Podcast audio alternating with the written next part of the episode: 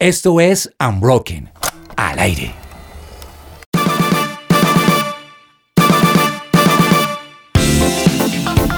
Buenas tardes, buenos días, buenas noches, donde sea que nos estén escuchando, bienvenidos a este su primer programa de noticias del año 2023. Bienvenidos a todos. Este es un nuevo episodio de Unbroken News, The Unbroken Project, su programa favorito donde ustedes salen más informados. Siempre les decimos que un álgebra de Baldor. Así que voy a presentar esta mesa espectacular que viene cargadísima de noticias. Todos ustedes van a salir mega, mega informados. Ya ustedes se pueden sentir los más cultos del mundo entero. Entonces voy a empezar por mi derecha y tengo a Sari Céspedes. Sari, feliz año, ¿cómo estás? Feliz año para ti también. Bien, quiero que sepan que yo siempre estoy pensando cosas random mientras que estoy hablando. y mientras que te escuchaba, pensaba como, ¿será que la gente que está en el colegio en este momento todavía usa álgebra de Baldor? O sea, ¿es esto todavía algo conocido? o- Sí, yo creo que de pronto un poquito más digital, ¿no? Pero ¿Será? todavía existe. No ¿Y sé. qué enseñarán entonces hoy? Claro, ¿Cómo eso es usar como lo chat, básico. GPT? Ah, Ya nadie bueno. necesita estudiar. Sí. ya sí, tenemos la hecho. solución en nuestra mano. No, no hagan eso, jóvenes. Ay, Sari, lean. bienvenida. Nos encanta tenerte otra vez. De verdad, este 2023 va a estar espectacular. No se pueden perder ninguno de nuestros programas. También nos acompaña Ricardo Cantor, alias Richie. Hola, Richie. Hola, ¿cómo están? ¿Cómo están todos? ¿No? Mesa, incluyendo el que vas a presentar ahorita, supongo yo. Y a todos nuestros oyentes, de hecho. Saludos a todos, gracias por, por, por, estar aquí. por Ah. estar aquí, por acompañarnos, por volver a conectarse con, con Unbroken y obviamente pues empezamos estando bien informados este nuevo año. Así es. Y me preguntaba lo mismo del álgebra, ¿sabes? Es, es un excelente punto porque Gracias. no solamente el, el modo de estudio ha cambiado, sino lo que se estudia. Entonces voy a terminar el programa para ir a investigar al respecto. Oigan, sí, No cuéntenos, cuéntenos oyentes que están en el colegio si ustedes todavía aprenden con el álgebra de Baldor. Si no saben qué es el álgebra de Baldor, pueden ir a Google y googlear que todos sufrimos con el señor Baldor. Exacto. Y con la cartilla Coquito lo quiero. Uy, no, yo hasta allá no, qué sea. Yo tampoco. Yo hasta allá no llego. Así como la cartilla Coquito desapareció, puede ser que la de Hebra también. y que, que aprendían en la cartilla con Quito, Ay, a eso suena muy leer, ¿cómo no? Sí, no, No, ya, ahora sí. Yo me quedé, mi mamá me mima. No, sí, tal cual. O sea, O ya podemos aprender con otras Bueno, busquen la técnicas. cartilla Coquito y se enterarán de que No piensen que somos viejos, oyentes. No, para nada, No para somos tan viejos como parecemos. Y por último les presentamos a Germancho Alvarado. Germancho, bienvenido. Muy bien. Me quedé sin palabras. es que la primera vez que me dan la bienvenida por acá. No, mentiras. Ah, gracias, gracias. Qué chévere estar con ustedes. Eh, espero que la pasemos rico como siempre. Recuerden que cuando compartimos nuestro Unbroken News, tenemos una ruleta espectacular, la cual Germancho nos activa y elegimos de manera random nuestras noticias. Entonces así eh, vamos a ir, vamos a saltar de la tecnología a la cultura, a los deportes y a lo que marque.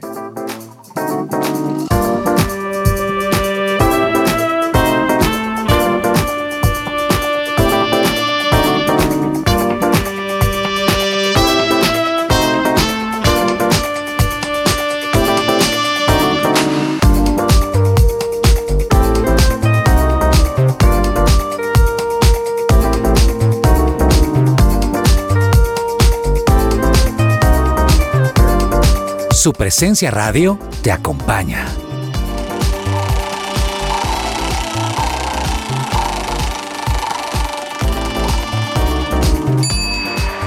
Bueno, y la primera noticia que tenemos en esta mesa es una noticia acerca de moda y como todos sabemos, Sari es una dura en el tema y ella nos va a contar algo acerca de la semana de la moda. Sari, cuéntanos. Bueno, tengo dos noticias para ustedes. La primera es las fechas de las semanas de la moda que vienen este mes, porque ya estamos en febrero. Ya Sí, es febrero. ya. Yo todavía Rayos. sigo escribiendo los correos de la oficina con 2022. enero. Ah, Confirmo.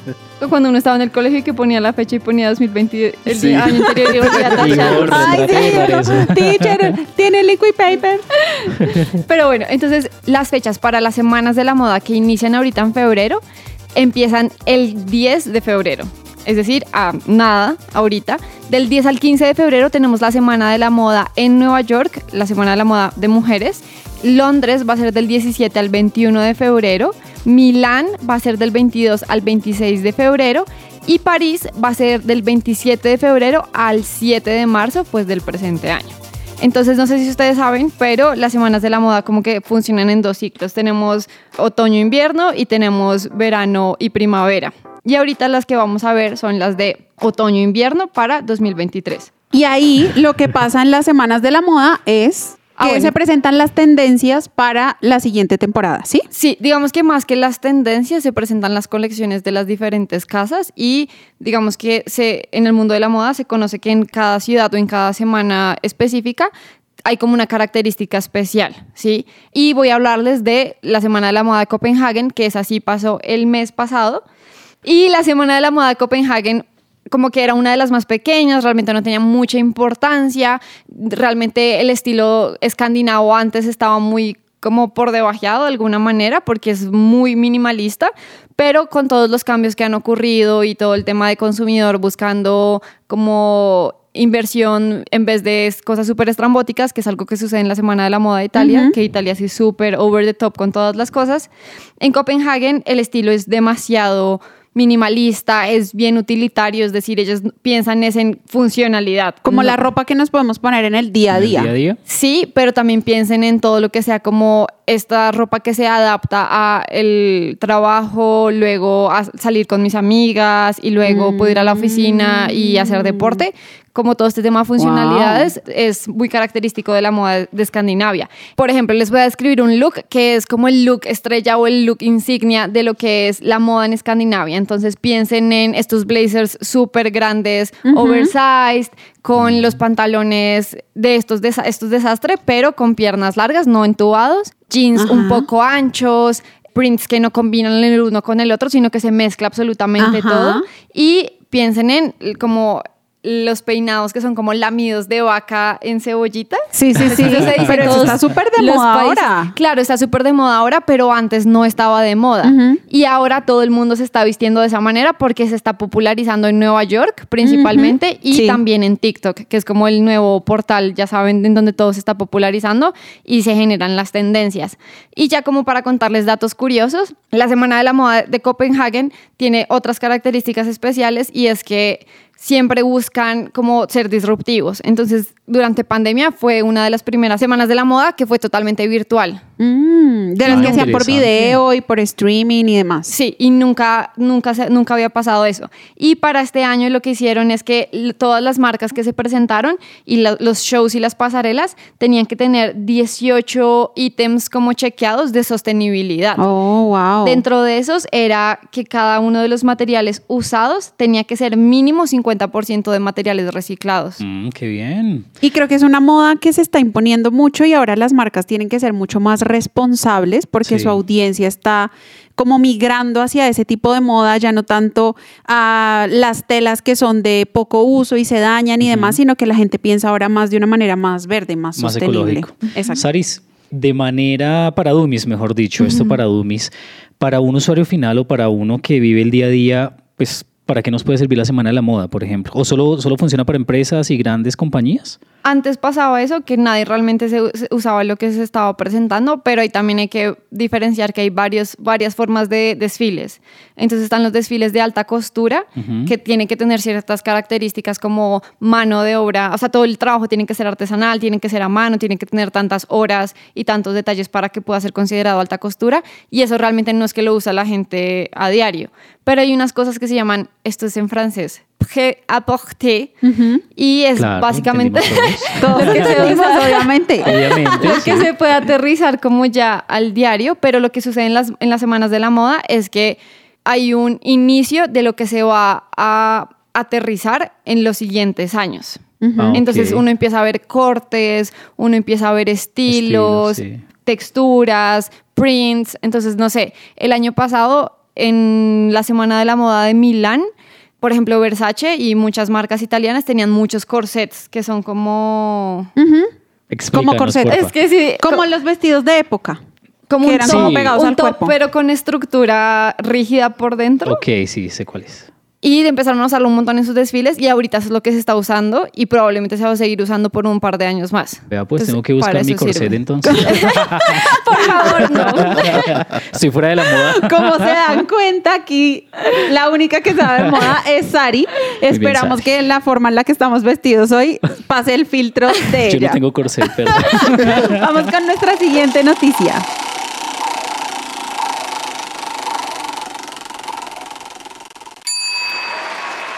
Bueno, y la siguiente noticia en realidad son dos noticias en una. ¿Cómo? Dos por uno. Y resulta que yo sé que todos hemos escuchado hablar de las reformas que ha propuesto nuestro nuevo presidente, Gustavo Petro. Y nuestro ministro de Justicia, Néstor Osuna, está proponiendo una reforma penitenciaria. Y esto generó mucho revuelo en los últimos meses porque estaban diciendo que cuando a uno le robaban el celular, el señor que le robaba el celular le tenía que pagar el plan. Entonces que si yo pago un plan de 300 mil, el señor que me lo robó me tenía que pagar y que si no me paga, entonces yo tenía que irle a cobrar. Y también estaban diciendo que aquellos narcotraficantes iban a salir de la cárcel. Bueno, fueron muchísimas noticias y muchísimas polémicas alrededor de esta noticia, pero la realidad es que lo que quiere el Ministerio de Justicia es modernizar el sistema penal y penitenciario donde estas cárceles a nivel nacional no sean más escuelas del delito, que es lo que pasa hoy. Realmente estas personas son privadas de la libertad y entran realmente a delinquir porque ya dentro de las cárceles hay demasiada corrupción, hay demasiado dinero en medio de, de- cárcel y cárcel. Entonces lo que él quiere o lo que quiere este ministerio es que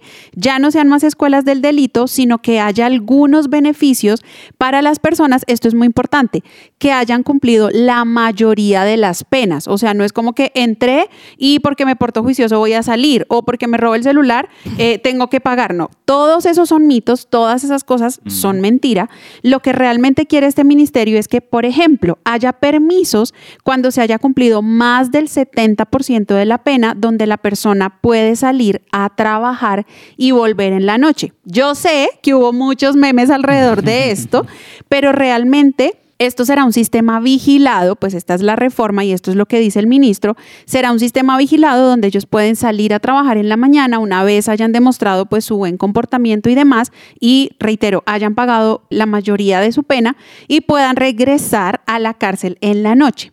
Otro beneficio que tendrán es una, lo llama el ministro, ministro Osuna, una prisión domiciliaria real, no porque hoy la prisión domiciliaria es como que el preso domiciliario está allá en Cancún y pues realmente eso no es prisión domiciliaria.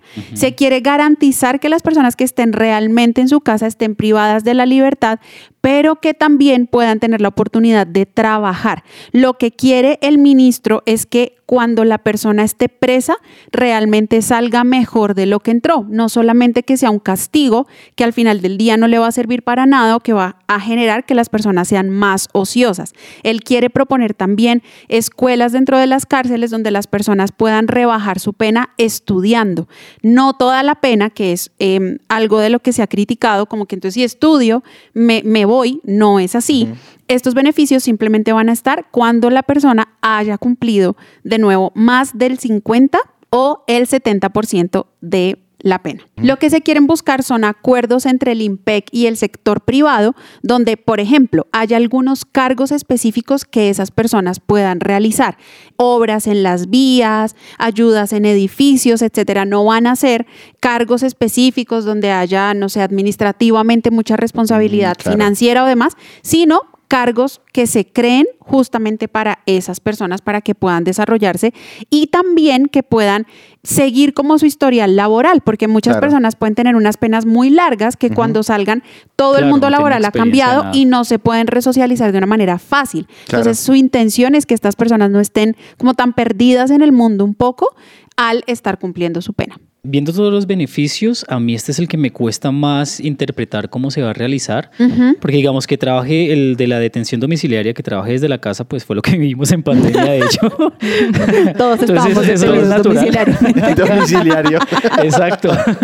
Pero, pero digamos, viendo el otro punto, ¿cómo, cómo se aseguran que sí vuelvan a la, a la cárcel? O sea, lo interpreto yo, no sé si lo interpreto mal, es como si fuera un hotel donde ve y trabajas y vuelves y duermes acá y al día siguiente vuelves y sales. Sí. ¿Cómo se va a manejar eso para mantener ese Sí, control? temas de infraestructura para manejar todo me parece un poco complejo. Y la siguiente reforma que está en curso, que yo sé que también hemos escuchado mucho de esto, que han entrevistado a todo el mundo, es acerca de la reforma a la salud de nuestro país. ¿Alguno de ustedes tiene alguna idea esto de qué se trata? ¿Le suena, no le suena, quiere, no quiere?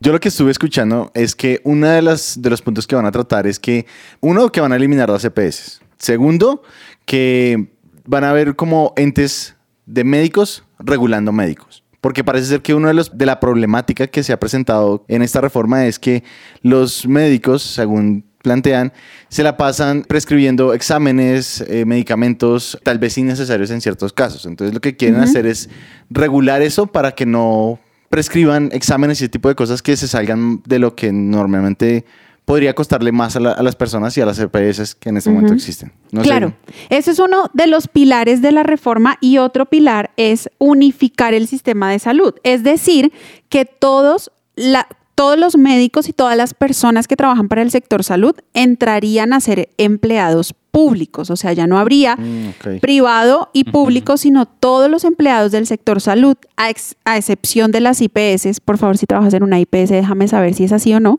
Pero entrarían a ser empleados públicos. Entonces, esto tiene unas ventajas y unas desventajas, porque también hemos visto cómo los médicos, eh, por falta de pago, por falta de garantías, por falta de beneficios, porque también tienen unos salarios muy bajos, han hecho algún tipo de huelga o paro, etcétera. Entonces, al todos estar acogidos a ese sistema público, pues veremos si realmente el ancho de banda del país da para poder cubrir todas esas nóminas. Son temas que están surgiendo, que se está hablando muchísimo en nuestro país acerca de la reforma a la salud, así que muy pendientes de esa reforma y de la, de la reforma penitenciaria.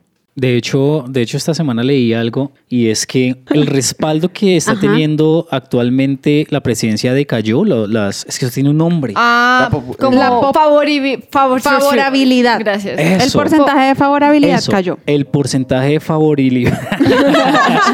de No favorabilidad. sabemos de Se hablar español. Favorabilidad. Favorabilidad. Eso, Favorabilidad. El, po- el porcentaje de favorabilidad de, del actual presidente cayó un poco y yo creo que es, pues, eh, es el todos estos cambios que demuestran que hay una incertidumbre bien alta.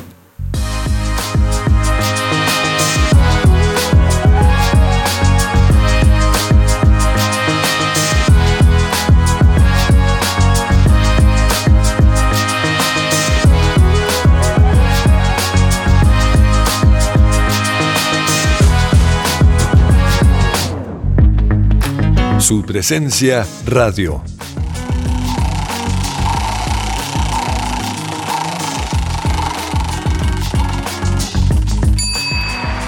Nuestra ruleta ahora nos envía hacia las profundidades del Oh. océano Pun con intended. la nueva película de Avatar que me la he visto, quiero decirles, dos veces. What? En 2D. ¿En serio? O En la segunda me eché un sueñito porque ya sabía en qué parte me podía dormir. Pero está muy chévere. Richie, cuéntanos. Está demasiado buena. No sé si ustedes vieron la primera parte. Sí. Yes. ¿Recuerdan, ¿Recuerdan más o menos eh, de qué trataba? De No. lo mismo que la segunda, pero en otro escenario. Literal, es exactamente la misma película. No. Pues yo, es yo iba a lo plantear, mismo. yo iba a plantear algo así y es que se me hizo demasiado Es similar. igual. Pero así de similar fue precisamente el resultado que tuvo, porque eh, Oh. precisamente Avatar fue una de las películas más taquilleras en su momento, si no estoy mal, fue del 99. si No, estoy- no. Uy, ahí me Yo estaba ahí- mucho más grande. 99, no, En eso el ya es como del, 99, del 2000, de, de los 2000. Sí, sí, 2007, tienes, tienes toda la razón. Estaba, recién, estaba recién nacida Sara, pero Más o Fue en el menos. 2000. Sara estaba en brazos. Sí. fue en el 2007. Sí. Exacto, fue en el 2007 y en ese momento fue un éxi- éxito en taquilla, pues por todo lo que abarcó Avatar, incluyendo la manera en que se hizo la película, fue... el tema de fue- animación. fue- Eso es CGI, ¿no? eso es CGI. Sí, pues resulta que ahorita, O sea, CGI es como todo este tema de animación Perdón, perdón, es 2009. ¿Y Por eso decía, por eso decía que es 2009, porque estoy pendiente de que Sari estaba naciendo. Me guío por el nacimiento de Sara. Pero en esa época, en el 2009, fue revolucionaria por, por la manera en que se hizo y todo el contexto tecnológico. Y todo el tema de CGI, ¿no? Que es este tema de Computer Generated y algo. Im- ah, debe ser Computer Generated Images. Images Innovation. o, o intelligence. Images. No, ¿Cómo Eso- que intelligence? Nos fuimos por otro lado. No, digamos que en esta ocasión algo interesante es que en el rodaje de, de- de esta segunda adaptación Ajá. se logró tener todo el material para la tercera parte. Y algo interesante es que, por ejemplo, Susan Sarandon, una de las protagonistas, comentaba que algo interesante de esta tecnología es que le permitía a James Cameron grabar a las personas en 360 grados. Ajá. De tal manera que no tenían que, en ciertas ocasiones, no tenían que repetir escenas. Si se equivocaban o lo que sea, porque el director, al tener el- esa cantidad Como el perfil de y los imágenes, datos. Más que eso, es como que al tener la capacidad de ver a cada uno de los personajes en todos los ángulos, él tenía la capacidad, digamos que en temas ya de edición y postproducción, Ajá. escoger qué escena, eh, en qué Ah, claro, momento. porque estaban en todo el... Exacto. Exacto. Obviamente Oigan, pero esa eso película es es, impresionante. o sea, en su fotografía, no sé cómo se dice, pero Sí. es En todo eso, en demasiado todo eso. lindo, o sea, verlo Claro. en 2D, eso es una cosa muy Que bella. ¿En fue una 2D de las- o en 3D? ¿Qué Es que también está en las dos. 2D. No, 3D me oí en 3D, perdón, no Ok, sé. Se ok. nota que casi no voy a cine. Pero es que también está en 2D. Lo Me que da pasa es sueño. que sí, eso fue otra de las cosas que impactó mucho cuando salió la Exacto. primera. Y es como la manera en cómo muestran tan realista un mundo completamente imaginario. Totalmente. Es que ese es el resultado precisamente del CGI. Ahora, yo siento que no es tan imaginario, ¿no? O sea, obviamente, no estoy diciendo Pues es que- Pues yo, yo no tengo cola ni soy azul. No, lo que pasa es que si hay, refiero a los ambientes, a los Sí. ambientes, No, como al, Ah, al, al- sí. al tema A de ecosistemas y todo eso. Yo creo que hay Eso sí es súper real. lugares recónditos que no conocemos. Claro, y, y fue tan impactante que mucha gente en esa época se empezó a creer que vivía en un avatar, que, que existía, y de, de ahí sale el Oh tema de los my avatares, ¿sí? God. de los avatares, precisamente. No los creo que salga de ahí. Se empezó a Es mencionar un ahí. concepto mucho más viejo que Avatar. Sí, sí, es, es mucho. Lo que pasa es que aquí se volvió más, no sé, se popularizó. De La pronto se gente lo entendió mejor Sí. cuando surgió esa Pues- película porque se sabía que era algo que se personificaba desde el mundo real hacia un mundo imaginario. Entonces creo que se entendió mejor el concepto aun cuando existía desde hacía mucho tiempo. Por Exacto. eso digo. Entonces, sale una nueva película, que es El Camino del Agua, ¿sí? Y logra recaudar también un monto importante. Y se ubica esta película en una de las películas más taquilleras, no solo de Kirk Cameron, sino de a nivel internacional. Si ustedes recuerdan, Kirk Cameron también hizo... James par de- Cameron. Sí, Kirk Cameron es, sí, Kirk Cameron es el cristiano. Amigo, no. O sea, te fuiste Ni por siquiera otro lado. Kirk, Sí. Ni siquiera es O sea, Kirk Cameron, es Kirk Franklin. No, no, no, sí No existe, existe sí Kirk existe Kirk Cameron. Cameron. Lo que pasa es que Pero Kirk Cameron sí. era el protagonista de una serie de los 90 que era Qué doloroso no. es crecer, algo así. El hermano Con de la- Candace Y ahorita es un gran, es, digamos, Es es un gran apologeta. Es productor de cine cristiano. Exacto. De Ah. Fuego Valientes. De toda esa Puede estar metido ahí también. Porque de tiene todas las resto. películas que tienen los Sí. mismos Ah, no, él está detrás de esa de Desaparecidos. ¿Cómo es esa de. Left de- Behind? Left Behind. Left Behind. Él es el productor de esas películas. Y, tiene varias. Pero entonces Sí. hablando de James Cameron, Exacto. que sí hizo Avatar, gracias por la corrección, Germancho. Con gusto, con gusto. Eh, también fue el que hizo Titanic. O sea, ese señor creó Titanic e hizo las dos películas de Avatar. Sí, Sí, correcto. Exacto. Y en este momento de Avatar, esta segunda película se convirtió en la tercera más taquillera a nivel mundial. O ¿En la historia eh, internacional. o es de A después historia. de- A nivel internacional, no en el- a nivel estadounidense, sino a nivel internacional, se convirtió en la tercera más taquillera de la historia. Exacto. Del mundo. Sí, del mundo mundial. O sea, de la historia del mundo, ¿Y de los quiénes otros son las planetas, otras dos? de todo. ¿Cuáles son las otras dos? La otra Titanic. es Titanic De- y, sí, y o la sea, Avatar Avatar 1. Eh, o sea, todas son de él. El mismo. Sí, él es el más taquillero en. Oye, amigo, y algo interesante, en todas tres actúa Zoe Saldana. De hecho, ella es la primer actriz que participa en cuatro de las películas más taquilleras de la historia. De la historia. que sí. son las dos de Avengers, Infinity War y Endgame, y obviamente las dos de Avatar.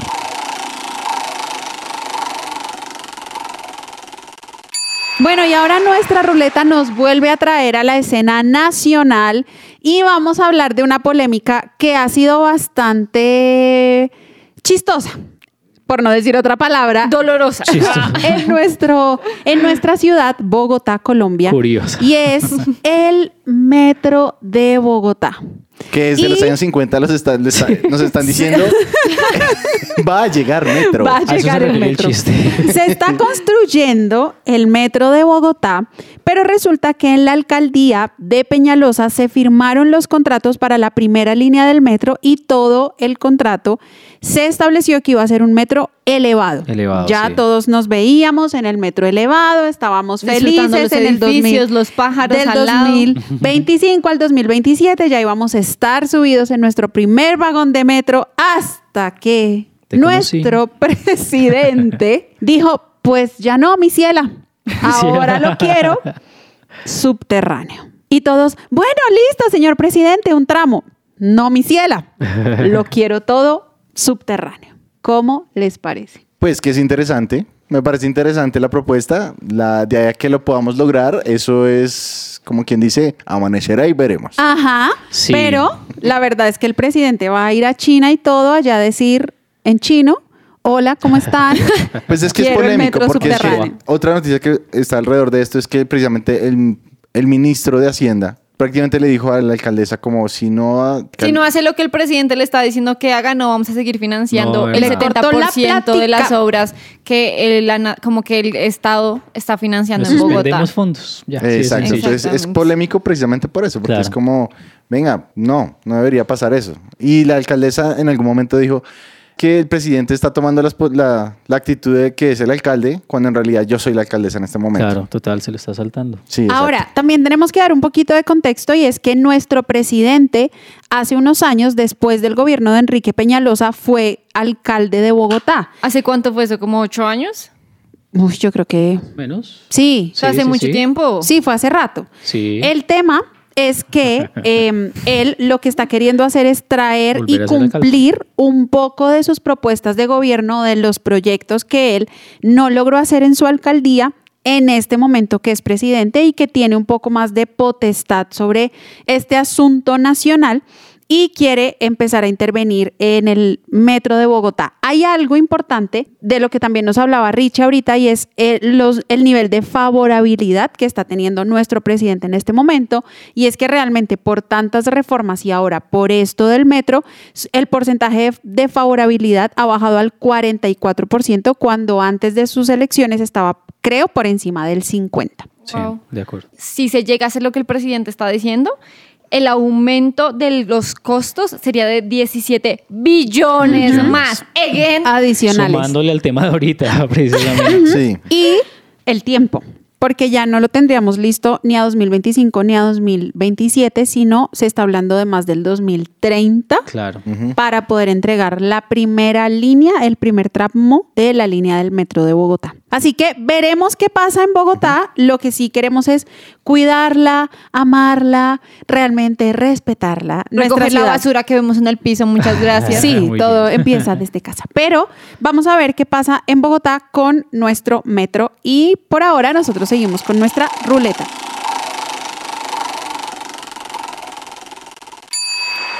Y nuestra ruleta ahora nos lleva a la escena tecnológica y Sari nos va a contar, porque todos hemos escuchado en los últimos meses, en los últimos días y semanas acerca de los despidos masivos que hubo en Silicon Valley y en todas las empresas, en la mayoría de las empresas de tecnología. De los gigantes de la tecnología. Y. Spotify. Y los emprendimientos, en realidad, como estos También. emprendimientos que han crecido aceleradamente. Aceleradamente y eh, recibieron demasiada inversión y ahora tienen que em, desacelerar su inversión y esto, pues, por supuesto, los primeros que pagan son los empleados. Y Spotify se ¿Debería suma. ser así? Por supuesto. No, no debería ser así. Yo creo que pueden haber However- ajustes, ajustes que beneficien parte y parte. Lo que pasa es que, bueno, efectivamente han habido un montón de empresas y emprendimientos que, como estaban, estábamos diciendo, gigantes de la tecnología o emprendimientos que habían tenido un crecimiento aceleradísimo que se volvió insostenible, que están presentando todo este manado de despidos. Pero bueno, quiero contarles un poco qué es lo que he visto frente a este panorama, porque Amazon, Google, Meta, incluso la noticia de hoy que tengo para ustedes es que Spotify se ha sumado a despedir al 6% de su fuerza total, mm, que son aproximadamente 600 empleados, eh, porque digamos que lo que yo puedo ver es el patrón que puedo ver en todas estas empresas y los comunicados oficiales que han dado es no fuimos conscientes, hicimos mal, malos cálculos, malas inversiones frente al futuro de la compañía, creímos que íbamos a poder sostener todo este tema eh, que pasó durante la pandemia a largo plazo, pero nos dimos cuenta que no, entonces hasta luego los contratamos de más o hay áreas que sencillamente decidimos dejar a un lado. Y aquí quiero contarles que hay como dos, dos co- compañías que sobresalen dentro de este, mo- como est- estos gigantes de la tecnología. La primera es Apple. No sé si saben que Tim Cook, en vez de despedir a personas, lo que decidió hacer fue reducir su salario para Wow. poder cubrir como el gap que tenía la compañía. Por eso digo como, mm, realmente debería ser así que No, despedimos Por a eso todas digo las que personas. decisiones que parte y parte. Esto me, me recuerda de Twitter. En Twitter parece ser que después de todo el borolo, de todo el tema con. Elon Musk, se dieron cuenta que la mayor cantidad de puestos que había allí no eran necesarios. De hecho, con los ingenieros que quedaron, lograron mantener la plataforma a flote sin ningún problema durante un- una buena cantidad de semanas. Entonces eso como que pone a replantear hasta qué punto se están creando empleos por, por crearlos, más que en realidad sean necesarios para la compañía. Claro, lo que pasa ahí es que también tenemos que entrar a ver los ciclos de vida de cada compañía. Muy seguramente cuando se crean y hay, una demanda de servicio, porque esto realmente es un servicio tan fuerte como lo fue, no sé, por ejemplo, en campañas electorales donde todos están tuiteando, claro, se necesita un equipo más robusto, pero la plataforma tiene un ciclo de vida, tiene un público que va envejeciendo o que va migrando hacia otras plataformas y ya no se necesita un staff tan grande y ahí es donde la compañía debe tener una estrategia para esos puestos que en teoría quedan vacantes. Pero pues no creo que el despido, como Sari dice, sea la mejor opción. Sin embargo, fue lo que pasó, es la tendencia y lo que se está escuchando acerca del sector de la tecnología en los últimos días. Sí, y la segunda compañía que resalta un montón es Meta de Mark Zuckerberg, porque el señor, digamos que todas las compañías lanzaron lo que les digo, comunicados oficiales diciendo, lo lamentamos, no pudimos hacer nada más, calculamos mal, fue una mal, una mal decisión como de nuestra dirección. Pero lo que pasó con eh, la declaración de Mark Zuckerberg es que la hizo en primera persona en vez de decir como todos como compañía y los inversores y nosotros, empezó a decir que él mismo se hacía responsable de estas decisiones que había estado eh, tomando y literalmente dice, llegamos hasta acá, de pronto fue por mí y yo de verdad lo siento mucho por aquellos que impactamos. Oh. Entonces como que se está hablando de que aún él de verdad incluyó un factor humano en todo este tema tan difícil y hay otra compañía que no recuerdo en este momento cuál fue, que lo que hizo fue como establecer un plan para los siguientes seis meses en los que despidió a estas personas, va a seguir dándoles eh, medical, Ah, sí. Medical assistance. Ajá. eh, va a seguir dándoles como todo el tema de, de seguridad, eh, ciertos pagos para que ellos puedan seguir Como contratando, beneficios. como, como un subsidio, acompañamiento un de un coach para que puedan encontrar su próximo trabajo, acompañamiento psicológico. Entonces, creo que hay formas de hacer también esas cosas. Sí, creo Sí. que vale mucho la pena, sobre todo porque en Estados Unidos también hubo, finalizando la pandemia, este efecto, recuerden que hablamos también en Unbroken News de la gran renuncia. Entonces, ahora se han vuelto a abrir nuevamente esas vacantes y muchas personas pues que hayan quedado sin empleo en este gran despido pueden ahora encontrar un espacio eh, de estas vacantes que quedaron de la gran renuncia. Entonces, bueno, esperamos lo mejor para estas personas y estas familias que tal vez se han visto afectadas por esta crisis.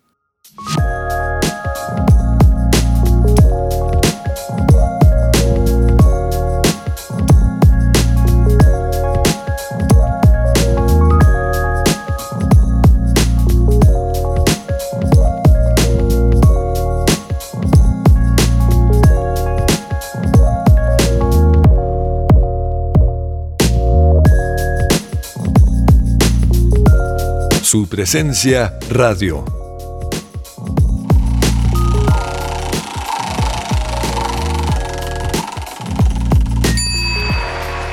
Bueno, y ahora vamos a hablar de todo este revuelo que todos escuchamos. Yo creo que fue la oleada de memes más grandes de lo que va corrido del 2023 y es acerca de Shakira. Shakira, Shakira. Pues imagínense que hizo una canción, yo sé que ustedes la han escuchado, que es una sesión, se llama la sesión número 53 con Visa Rap, donde ella usa este espacio para echarle un poquito de tierrita al que fue su esposo, su novio durante mucho tiempo, que es Gerard Piqué. Y resulta que aun cuando todo esto fue eh, un escándalo porque ellos ya habían venido de una separación. ¿What? em, ya habían tenido como unos momentos difíciles, ella ya le había ¡No dedicado. sabía!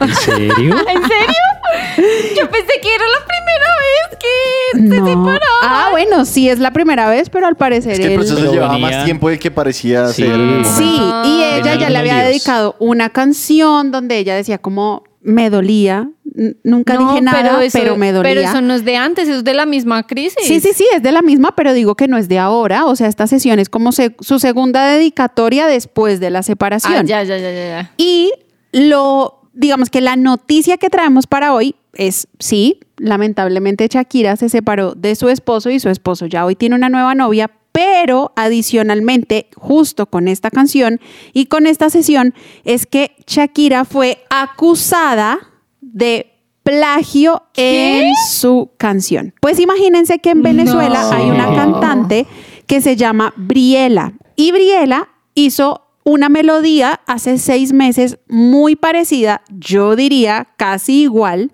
que esta canción, que esta sesión que ella hizo con Visa Rap. Entonces, a nivel mundial, bueno, se hizo todo un escándalo porque estaban acusando a Shakira de plagio y demás, pero recordemos que Shakira ya había tenido Ay, en años un anteriores montón eso, ¿no? Em, Sí. Exactamente, Sí, sí, sí. escándalos por plagio. Entonces, el primero ocurrió cuando ella tuvo una coinc- coincidencia en su canción Hips Don't Lie, que eh, pues fue muy, muy famosa, y ella usa una trompeta de una canción de salsa que se llama Amores como el nuestro.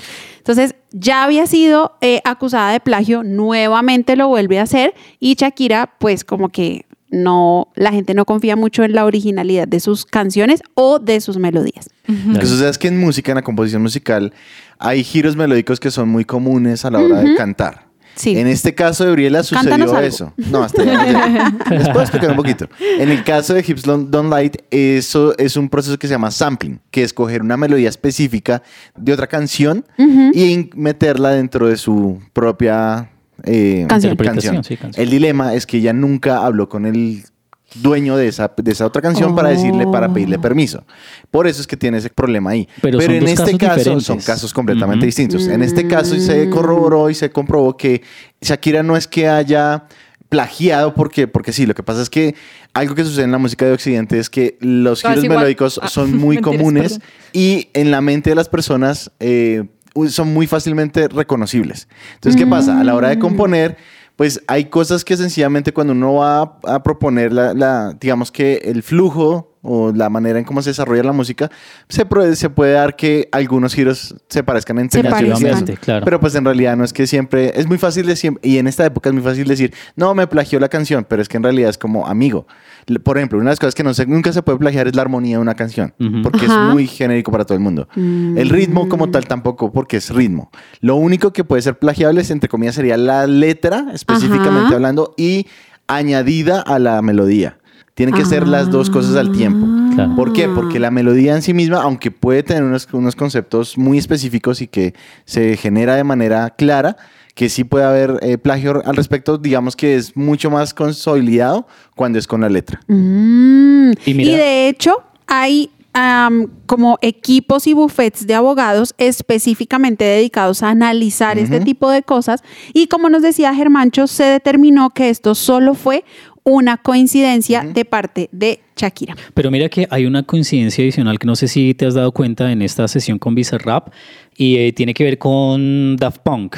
Hay una parte melódica, no sé si Germancho la, la ha identificado, donde es igualita, o bueno, uno que, que asimila canciones unas con otras, es, Exacto. es exactamente igual a una de Daft Punk. que Pero es que de- vuelve al mismo proceso. Y es como uno tiene también influencias. Y hay cosas que uno siempre va a querer imitar de otros artistas. Claro.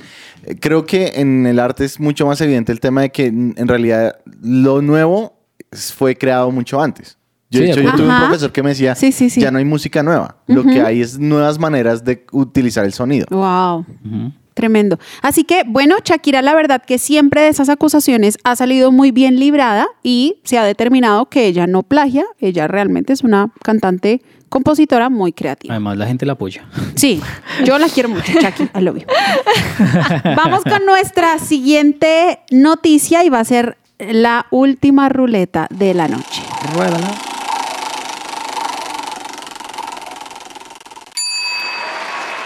Y se celebraron los Globo de Oro, que siempre se ha dicho que son como la antesala de los Oscar, que mucho de lo que pasa en los Globos de Oro va a ser como un espejo o, o- o es un adelanto de lo que va a pasar en los Oscar. Así que vamos a hablar de eso con Rich. Pues Lu, imagínate que sí se desarrollaron los Globos de Oro y fue su octogésima edición. Te quiero mencionar que hubo dos ganadores eh, latinos, Guillermo del. Toro, Ah. que es uno de los más conocidos por una adaptación que hizo de la película de Pinocho, y también un argentino que se llama Santiago Mitre, por una película que se llama Argentina 1985. Buenísima. Y algo que se resalta de estos Globos de Oro es que, como siempre, hay, hay un personaje que repite galardones en todo lado, que es Steven Spielberg. Ganó dos Globos de Oro. Y me parece interesante que él hace un relato semi-autográfico que se llama Los Fabelman, Ajá.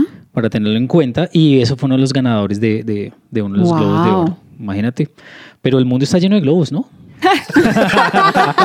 Smooth. En las fiestas, en el aire. En el aire en Colombia, en Estados Unidos, de China.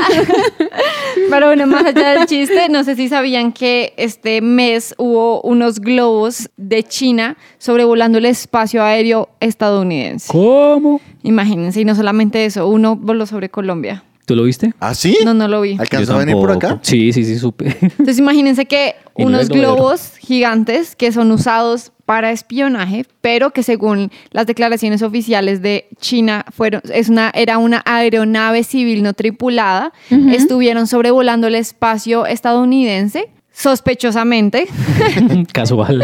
casualmente, y la respuesta de Estados Unidos fue bombardearlos y bajarlos después de que China les había dicho como, "Oigan, Pero sí lograron se nos hacer eso. desvió", sí. Porque Sí, bajaron. escuchado que no, porque sencillamente era peligroso en caso de que cayera y, y hiriera a personas. No, no, no. Sí, o sea, sí los, sí los bajaron. Y Washington dijo que lo habían bajado porque el aparato se encontraba cerca de una base aérea del estado de Montana, en donde se guardan misiles intercontinentales armados con cabezas nucleares. Lo que estaba diciendo el viceministro de Relaciones Exteriores es que este suceso o la respuesta que tuvo Estados Unidos después de que China le hubiera dicho, oigan, por favor, no, lo- no le disparen, porque no es espía, sino que se nos desvió, Sí, sí, sí. Fue que esto está perjudicando gravemente como, las, el, como el- los intentos o los esfuerzos que están teniendo supuestamente ambas naciones por restaurar su relación, que está bastante como frágil en este Ujú, momento. tensa. Exactamente. Una tensa calma. Y no sé si sabían, pero también uno de esos globos terminó sobrevolando en Colombia. Lo que dijo el viceministro de nuevo es que se nos desvió. No tenía por qué estar allá. ok. eh, pero pues nosotros no la derribamos, obviamente.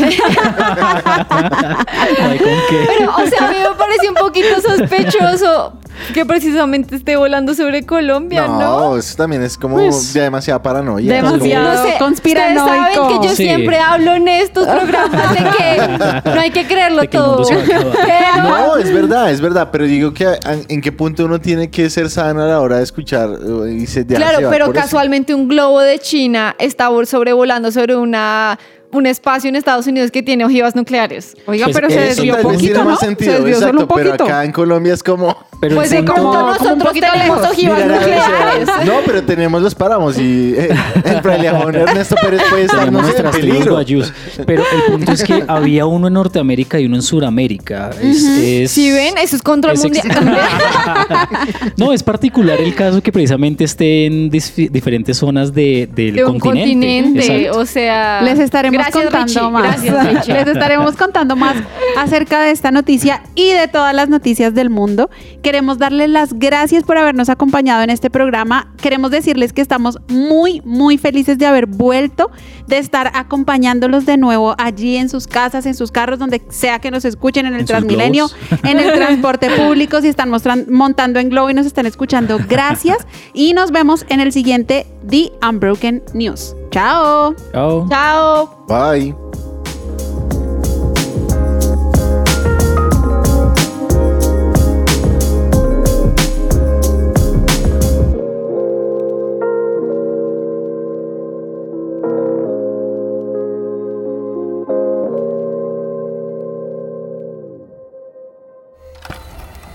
Somos Unbroken.